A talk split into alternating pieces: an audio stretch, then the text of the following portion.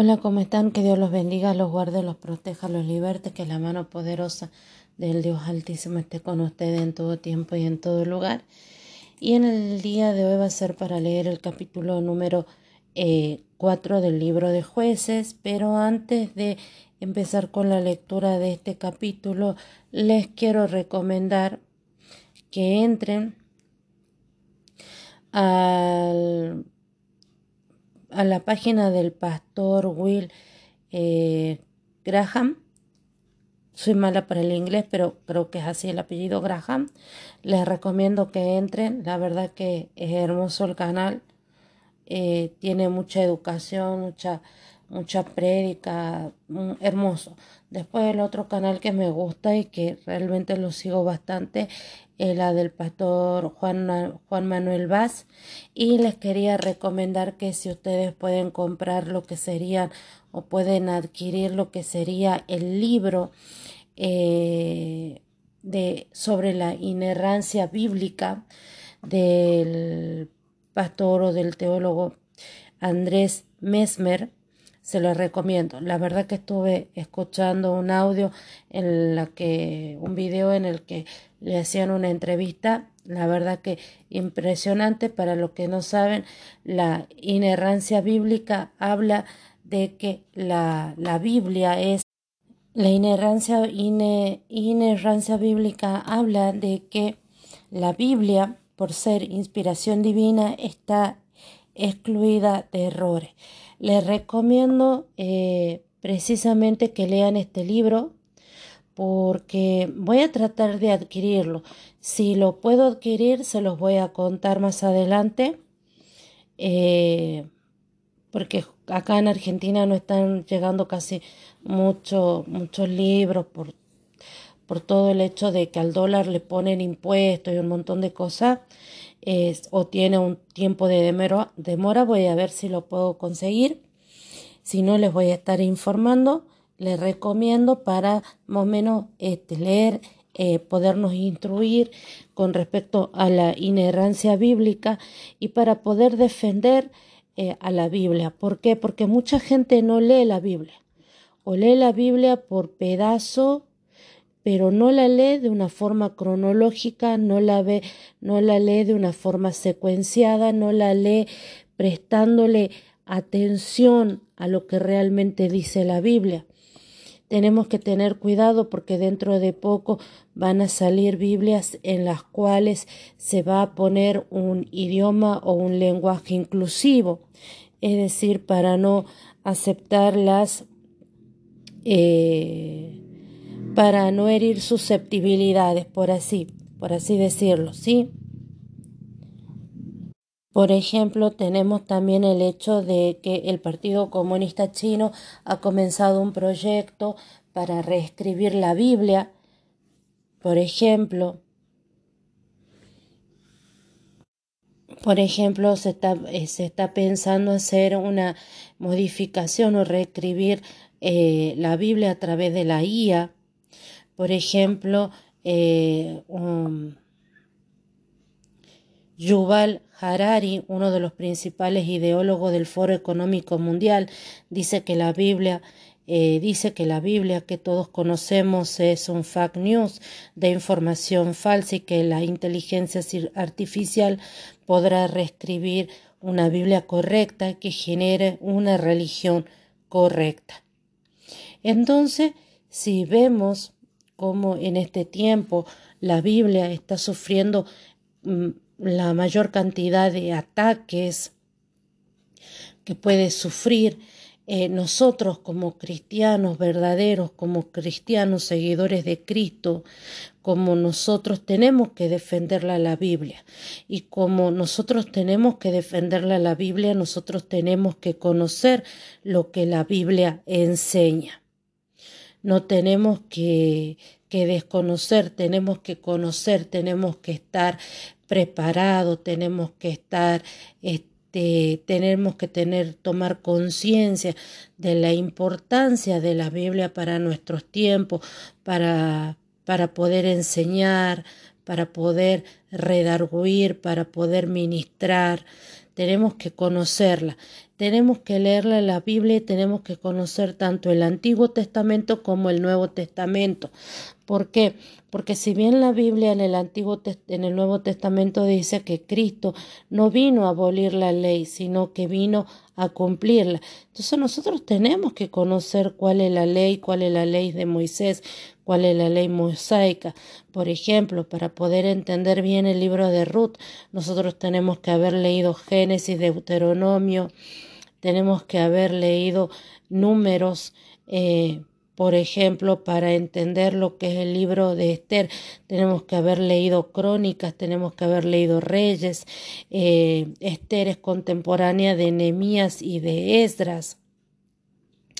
Para poder entender el libro de jueces tenemos que leer, haber leído anteriormente todo lo que es eh, Génesis hasta el libro de Josué.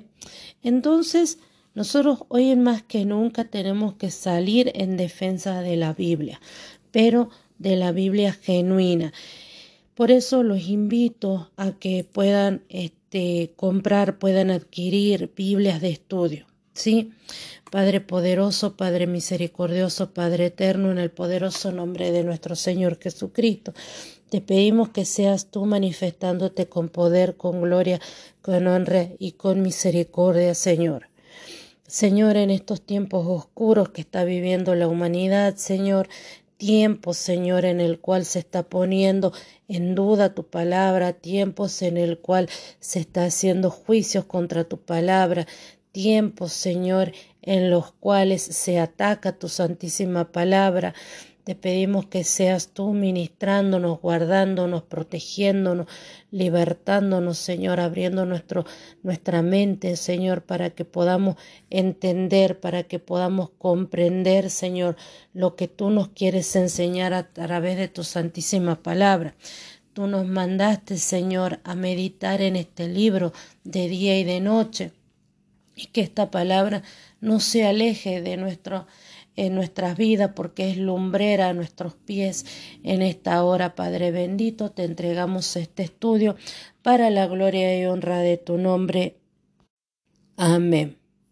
Ahora sí, vamos a empezar a lo que sería eh, la lectura del capítulo 4 del libro de eh, Josué.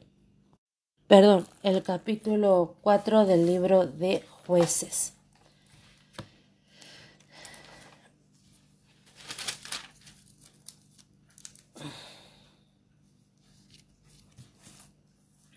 Miren lo que dice el libro de Josué capítulo 1. Y como Dios le habla a, a, a Josué y le dijo, Solamente esfuérzate y sé muy valiente para cuidar de hacer conforme a toda la ley que mi siervo Moisés te mandó. No te apartes de ella ni a diestra ni a siniestra para que seas prosperado en todas las cosas que emprenda. Nunca se apartará de tu boca este libro de la ley, sino que de día y de noche meditarás en él para que guardes y hagas conforme a todo lo que está escrito, porque entonces harás prosperar tu camino y todo te saldrá bien importantísimo. Jueces capítulo 1 del versículo 7 al versículo 8, como habla de la importancia de meditar, de estudiar la santísima palabra de Dios. Y dice así, capítulo 4. Débora y Barak derrotan a Císara después de la muerte de Ahod eh, los hijos de Israel volvieron a hacer lo malo ante los ojos de Jehová, y Jehová los vendió en manos de Jabín, rey de Canal, el cual reinó en Azor, y el capitán de su ejército se llamaba Císara, el cual habitaba en Aroset Goim. Entonces los hijos de Israel clamaron a Jehová, porque aquel tenía novecientos carros errados, y había oprimido con crueldad a los hijos de Israel por veinte años.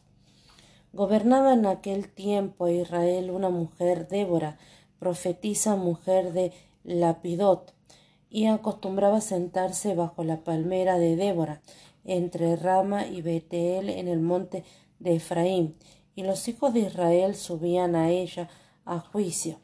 Y ella envió a llamar a Barak, hijo de Abinoam, de Sedes de Neftalí, y le dijo, ¿No te ha mandado Jehová Dios de Israel diciendo, ve y junta tu gente en el monte de Tabor y toma contigo diez mil hombres de la tribu de Neftalí y de la tribu de, Zabulón, y yo traeré hacia ti al arroyo de Sison a Císara, capitán del ejército de Javín, con sus carros y con sus ejércitos, y los entregaré en tus manos. Barak le respondió, Si tú fueres conmigo, yo iré, pero si no fueres conmigo, no iré. Ella dijo, Iré contigo, mas no será tuya la gloria de la jornada que emprendes, porque en mano de mujer venderá Jehová a Císara. Y levantándose Débora fue con Barak a Cedes, y junto a Barak a Zabulón y a Neftalí en Cedes subió con diez mil hombres a su mando, y Débora subió con él. Y Eber Ceneo de los hijos de Obab, suegro de Moisés, se había apartado de los ceneos y había plantado sus tiendas en el valle de Canaim, que está junto a Cedes. Vinieron pues a Císara las nuevas de que Barak, hijo de Abinoam, había subido al monte de Tabor, y reunió Císara todos sus carros, novecientos carros errados con todo el pueblo que con él estaba, desde Aroset Goim hasta el arroyo de Sison. Entonces Débora dijo a Barak, levántate, porque este es el día en que Jehová ha entregado a Císara en tus manos. ¿No ha salido Jehová delante de ti? Y Barak descendió del monte de Tabor y diez mil hombres en pos de él. Y Jehová eh, quebrantó a Císara en todo su carro y en todo su ejército a filo de espada, delante de Barak, y Císara descendió del carro y oyó a pies. Mas Barak siguió los carros y el ejército hasta Aroset Goim, y todo el ejército de Císara cayó a filo de espada hasta no quedar ni uno. Y Císara huyó a pies a la tienda de Gael, mujer de Eber, Ceneo, porque había paz entre Javín, rey de Azor, y la casa de Eber, Ceneo. Y saliendo Gael a recibir a Císara, le dijo, Ven, señor mío, ven a mí, no tengas temor. Y él vino a ella, a la tienda, y ella le cubrió con una manta. Y él le dijo, Te ruego me des de beber un poco de agua, pues tengo sed. Y ella abrió un odre de leche y le dio de beber, y le volvió a cubrir. Y él le dijo, Estate a la puerta de la tienda, y si alguien viniere y te preguntare diciendo, ¿hay aquí alguno? Tú responderás que no. Pero Gael, mujer de Ber, tomó una estaca de la tienda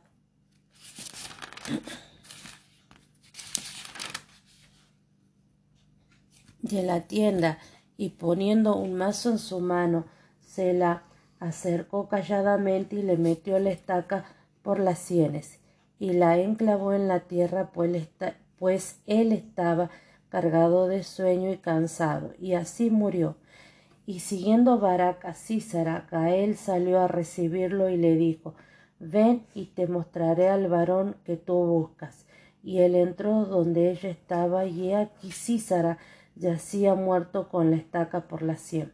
Así abatió Dios aquel día a Javín, rey de Canaán, delante de los hijos de Israel, y la mano de los hijos de Israel fue endureciéndose más y más contra Javín, rey de Canaán, hasta que lo destruyeron.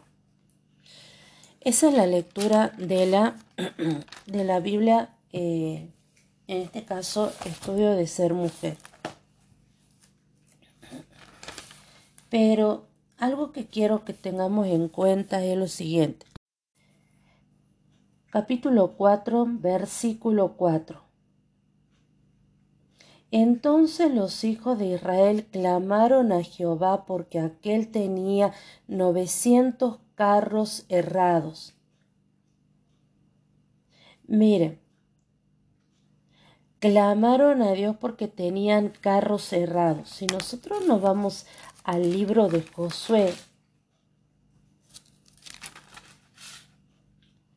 Y nos vamos al capítulo 17, en el cual eh, habla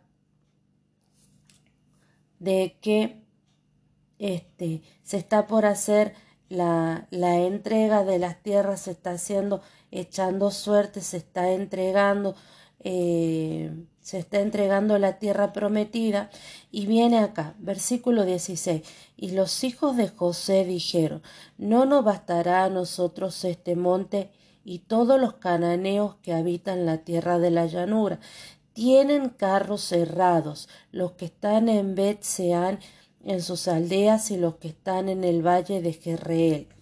Entonces Josué respondió a la casa de José, a Efraín y a Manasés, diciendo Tú eres gran pueblo y tienes gran poder, no tendrás una sola parte, sino que aquel monte será tuyo, pues aunque es bosque tú lo demontarás y lo poseerás hasta su límite más lejano, porque tú arrojarás al cananeo aunque tengas eh, carros errados y aunque sean fuertes.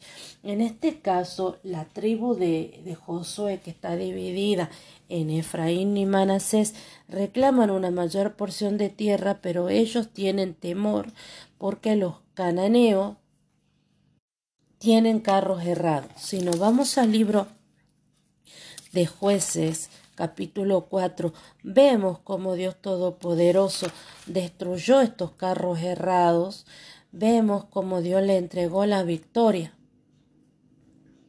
Vemos cómo eh, el pueblo de Dios, a pesar de que cometían el pecado de la idolatría, a pesar de que se habían alejado de la gloria de Dios y se habían ido a adorar falsos dioses, todavía Dios los escuchaba, todavía Dios los protegía y todavía Dios enviaba a un líder que los pudiera guiar hacia la victoria.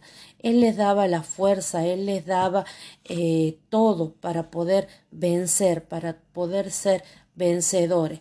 Lo único que Dios pedía era fidelidad y fe en Él. Bien, y dice así. Este es el relato de la coalición de mayor envergadura llevada a cabo por la tribu de Israel durante el periodo de los jueces. El recuerdo de esta gran victoria liderada por Débora se ha transmitido en dos versiones. El relato en prosa que lo vemos en el capítulo 4 y el poema épico en el capítulo 5. Débora es la primera líder israelita de quien se habla detalladamente en jueces y es la única que actúa como jueza y profetiza. Además de Débora, en la Biblia había una sola otra persona con el oficio de juez y profeta, Samuel. Él luego tendría su base de operaciones en, en ese mismo territorio, entre Ramán, entre Rama y Betel, y esto lo vemos en Primera de Samuel capítulo 7 versículo 15 al 16.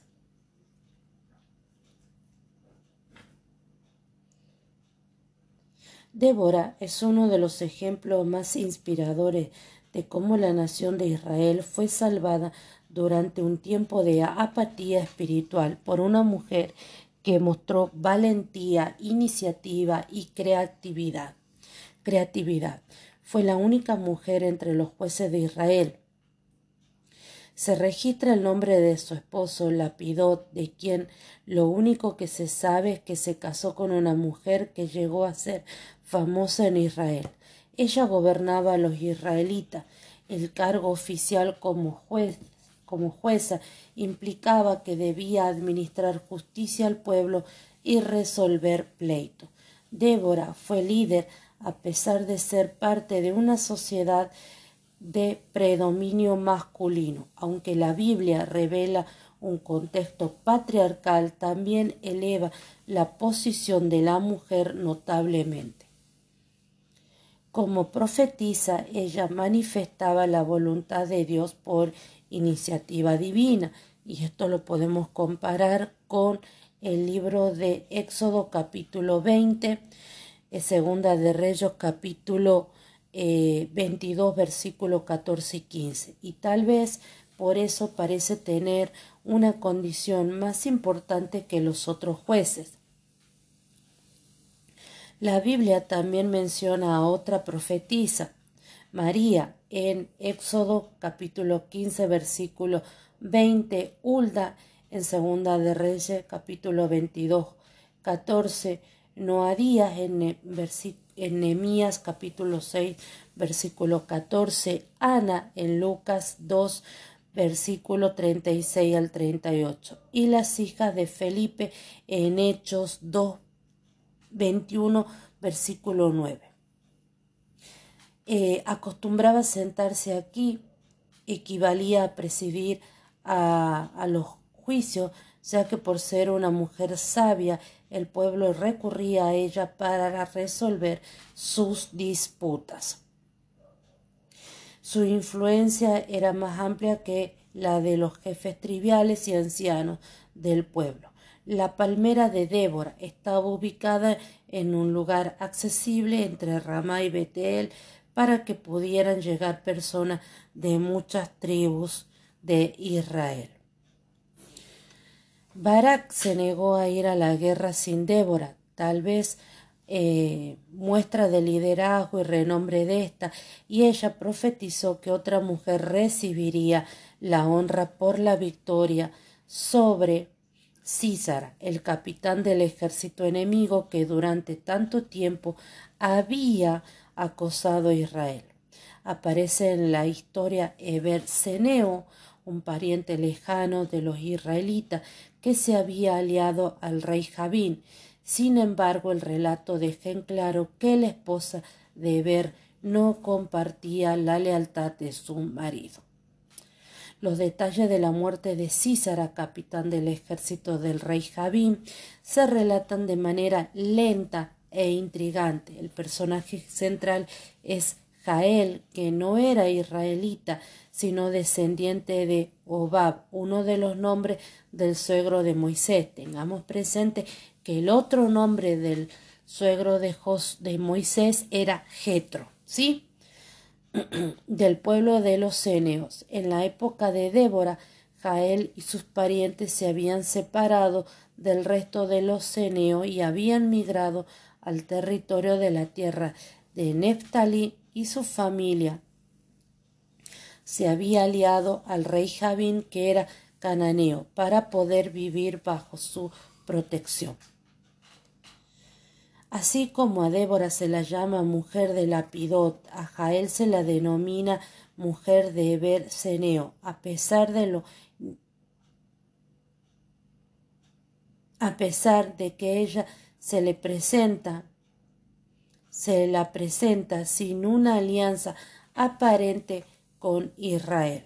Císara vino a ella a la tienda como antiguas costumbres del cercano oriente prohibían que un, que un hombre que no fuera el esposo o el padre de una mujer entrara a la tienda de ella, Jael parecía estar ofreciéndole a Císara un escondite ideal e inesperado para sus potenciales captores. Ella le ofreció su tienda y lo cubrió con una manta, una frazada de piel de oveja, cabra o camello. Ese gesto era propio de las leyes de hospitalidad y se entendía como promesa de protección. Císara se sintió seguro en la tienda, ya que teóricamente los ceneos eran aliados de su rey. Por, lo, por otro lado, Jael estaba sola y sin opción de negarle la entrada a este guerrero que huía mientras sus tropas luchaban y morían. Él podría haberla violado si quería, un comportamiento común durante la guerra. Ella abrió un odre de leche. En el antiguo cercano oriente la leche era un alimento esencial, se consumía líquida o como cuajada, yogur o queso. La leche más común era la de cabra, que es más nutritiva que la de vaca o la de oveja. Y esto lo podemos ver en Proverbios 27, 27. Los odres se vaciaban y se le ponía leche fresca. Se agregaba con facilidad y se convertía en una bebida llamada leven, es decir, leche cuajada, que los árabes todavía utilizan en la actualidad. Jael hizo a un lado la lealtad de su marido al rey Jabim, tomó una estaca, poniendo un mazo en su mano, le metió la estaca por las sienes y la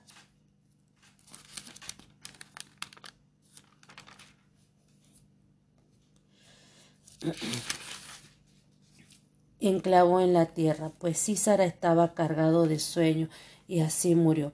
Y se cumplió la profecía de Débora, capítulo 4, versículo 9, de que una mujer lo mataría. La estaca de la tienda y el mazo eran herramientas domésticas comunes entre los nómades. En ese tiempo todo lo que se relacionaba con una tienda era tarea femenina y las mujeres eran expertas en fabricar, montar y martillar estacas.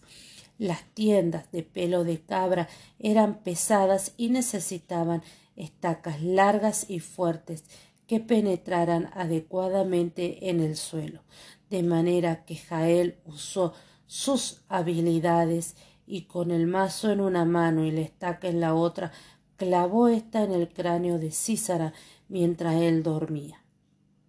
Si bien las estacas de madera eran comunes en esa época, los árboles escaseaban en esa zona y como los ceneos trabajaban muchos con metales, era más fácil tener, tener acceso a estacas de bronce. Esto podría explicar la facilidad con que Jael pudo matar a Císara, y tal como lo había hecho Raab en, jueces en Josué capítulo 2 versículo 1 y 21, con esta acción Jael se estaba declarando leal a Israel a pesar de que actuó sin órdenes de Débora ni el conocimiento de su propio marido. Por lo general, las mujeres no actuaban en la guerra y era bochornoso morir a manos de una mujer. Vamos a leer lo que nos enseña la Biblia de Estudio Teológico con respecto a este capítulo y nos enseña lo siguiente. La cuarta de los jueces fue Débora, cuya historia es el primer relato extenso en el libro. Si bien el patrón de la apostasía continúa, Débora se distingue como la más piadosa de todos los jueces. Resulta irónico que la más destacada de ellos sea una mujer.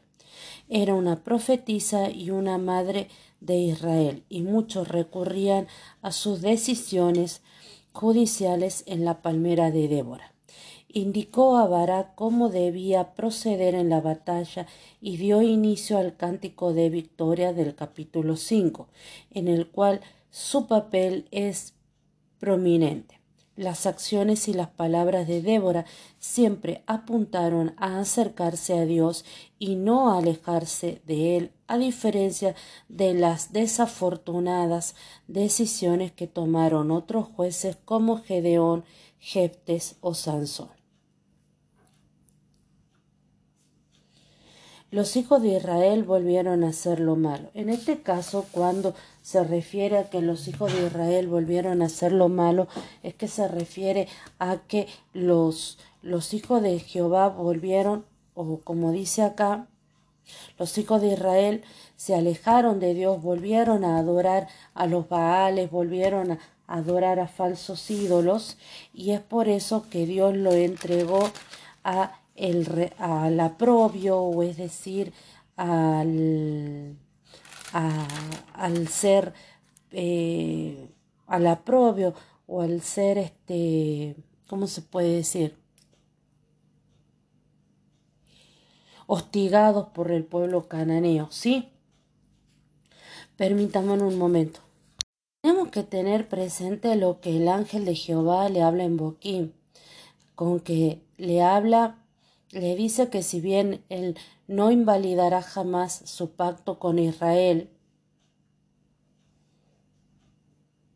pero le pide con tal de que vosotros no hagáis pacto con los moradores de esta tierra, cuyos altares habéis de derribar.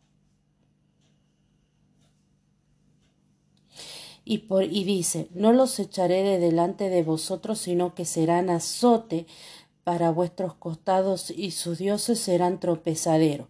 En este caso habla de que eh, los jueces del pueblo, de los pueblos cananeos, iban a ser para tropezar al pueblo de Israel y los cananeos, todos los pueblos que incluyen a los cananeos, iban a ser por azote, debido a la rebeldía, debido a la, al alejamiento del pueblo de Israel cuando se iba a adorar a falsos dioses. En este caso, si ven más adelante, hablan de Baal y de Astaroth, ¿sí? En el capítulo 2, por ejemplo, habla de que se fueron a adorar a Astaroth y se fueron a adorar a, a Baal, ¿sí? Bien, continuemos con la lectura. Débora es llamada profetisa, es una de las cinco que figuran en el Antiguo Testamento.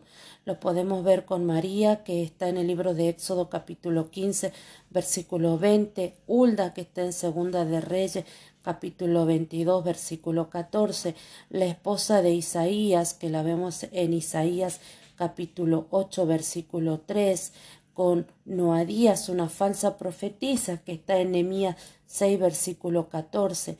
Débora cumplía el rol de líder civil y jueza y tomaba decisiones sobre disputa. Bien, no te mandado Jehová, no te ha mandado Jehová Dios de Israel. Débora no lideró el ejército ella misma, sino que desafió a Barak, un hombre, para que lo hiciera. No era habitual que una mujer fuera líder militar en Israel. En respuesta, Barak convocó a las tribus de Israel y lideró el ejército. Al menos seis tribus participaron en la batalla. Neftalí, Zabulón, Efraín, Benjamín, Manasés y Sacar. En el libro esto lo que más se asemeja a una coalición de todo Israel. Barak dudó en guiar a los israelitas en la batalla, por lo cual le restó mérito. Por lo tanto, Débora accedió a acompañarlo, pero predijo que la gloria de la batalla sería de una mujer. La presentación de Eber, el esposo de Jael, es que los eneos tenían un parentesco lejano con los israelitas. Novecientos carros cerrados el ejército de Císara era muy impactante. Los carros, los carros eran armas de guerra veloces y maniobrables, el equivalente de la antigüedad de los tanques actuales. Sin embargo, los carros quedaron atrapados en el arroyo de Sison. La historia de la muerte de Císara a mano de Jael se detalla en una manera lenta recuerda la historia del asesinato de Eglón por parte de Ahod. Dios mismo recibe el mérito de haber subyugado a Javín, un proceso que demoró bastante tiempo. Y esto es lo que nos enseña la Biblia de estudio teológico con respecto a este hermoso capítulo. Y vemos como anteriormente en el libro de, de Josué capítulo 17 la tribu de Efraín y la tribu de Manasés dudaba de poder echar afuera a los cananeos, a muchos que tenían carros cerrados, y vemos como en el libro de, de jueces capítulo 4, con la providencia de Dios, con el poder de Dios, con el respaldo de Dios, ellos no tan solo lo echan, destruyen a los carros cerrados, eh, viene una mujer que por la, con el poder, la providencia de Dios mata al general que es Císara, al comandante, al general, y Dios destruye a Javín, rey de Israel. Vemos esta contraposición con el capítulo 17 del libro de, de Josué, con el capítulo 4, versículo con el capítulo 4 de jueces, cómo Dios ayudó al pueblo de Israel, cómo lo protegió, cómo le entregó la victoria sobre 900 carros errados. La verdad que impresionante. Bien, la Biblia de estudio de la apologética enseña. Con respecto al versículo 2 que dice Jehová los vendió, es decir, que Dios los entregó a manos de los extranjeros, ¿sí? Eh, aunque Dios permitió que su pueblo sufriera en gran manera durante largos periodos, periodos, no estaba ajeno a sus necesidades, no era insensible a su sufrimiento ni incapaz de ayudarlo. Las escrituras enseñan que Dios sabe todas las cosas. Esto lo vemos en Job capítulo 34 versículo 21, Lucas 12 versículo 30, primera de Juan 3:20 que es todopoderoso, Salmo 105, 3, Hebreos 1, 3 y Apocalipsis 4, 11, y que es compasivo, Deuteronomio 4, 25 al 31. Permitió que su pueblo sufriera, sufriera porque anhelaba que se arrepintiera de su mal camino y se volviera hacia él. Al principio Débora declaró que el Señor había dicho que entregaría a Císara en manos de Barak, pero más adelante, pero más adelante, perdón,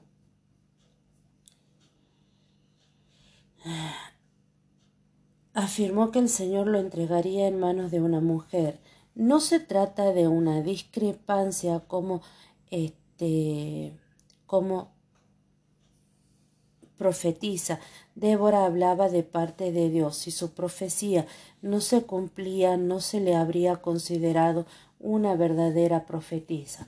Deuteronomio 18, versículo 18 al 22. En segundo lugar, las circunstancias cambiaron. Barak no respondió de inmediato al llamado de Dios.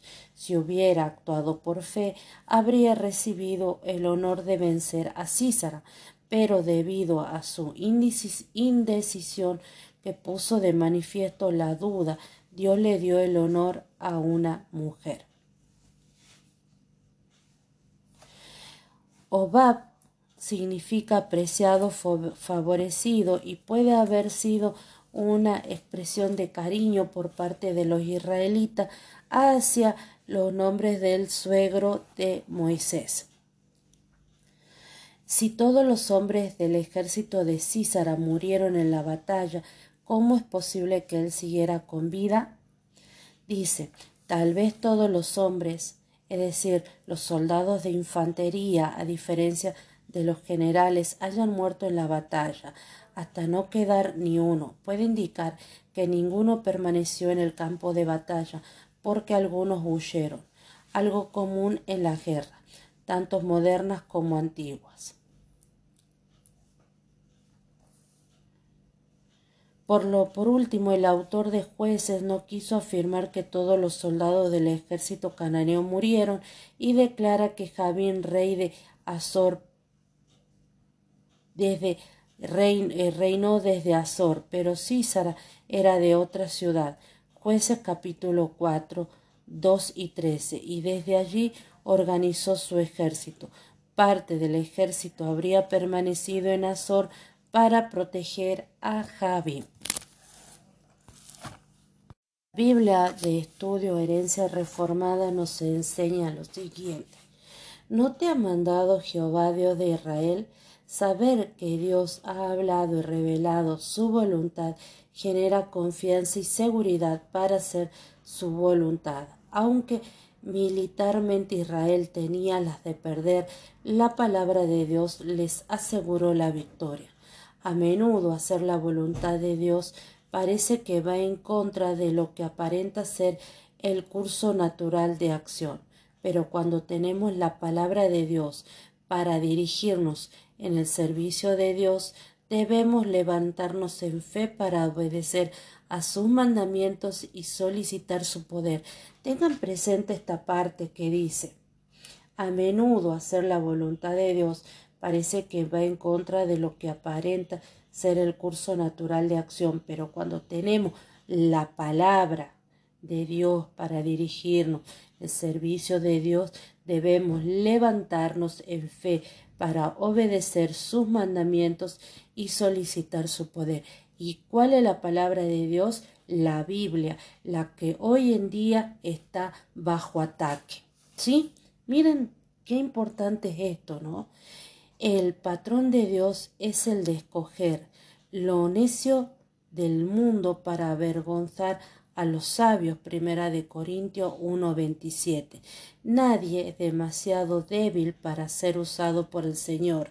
Débora era una mujer, pero Dios la usó. Jael era una mujer con solo una estaca, pero Dios la usó. Barak no tenía armas iguales a los carros cerrados de Císara, pero Dios lo usó. Como cristianos como cristianos debemos estar animados por el hecho de que Dios demuestre su poder a través de nuestra debilidad. Segunda de Corintios 12:9.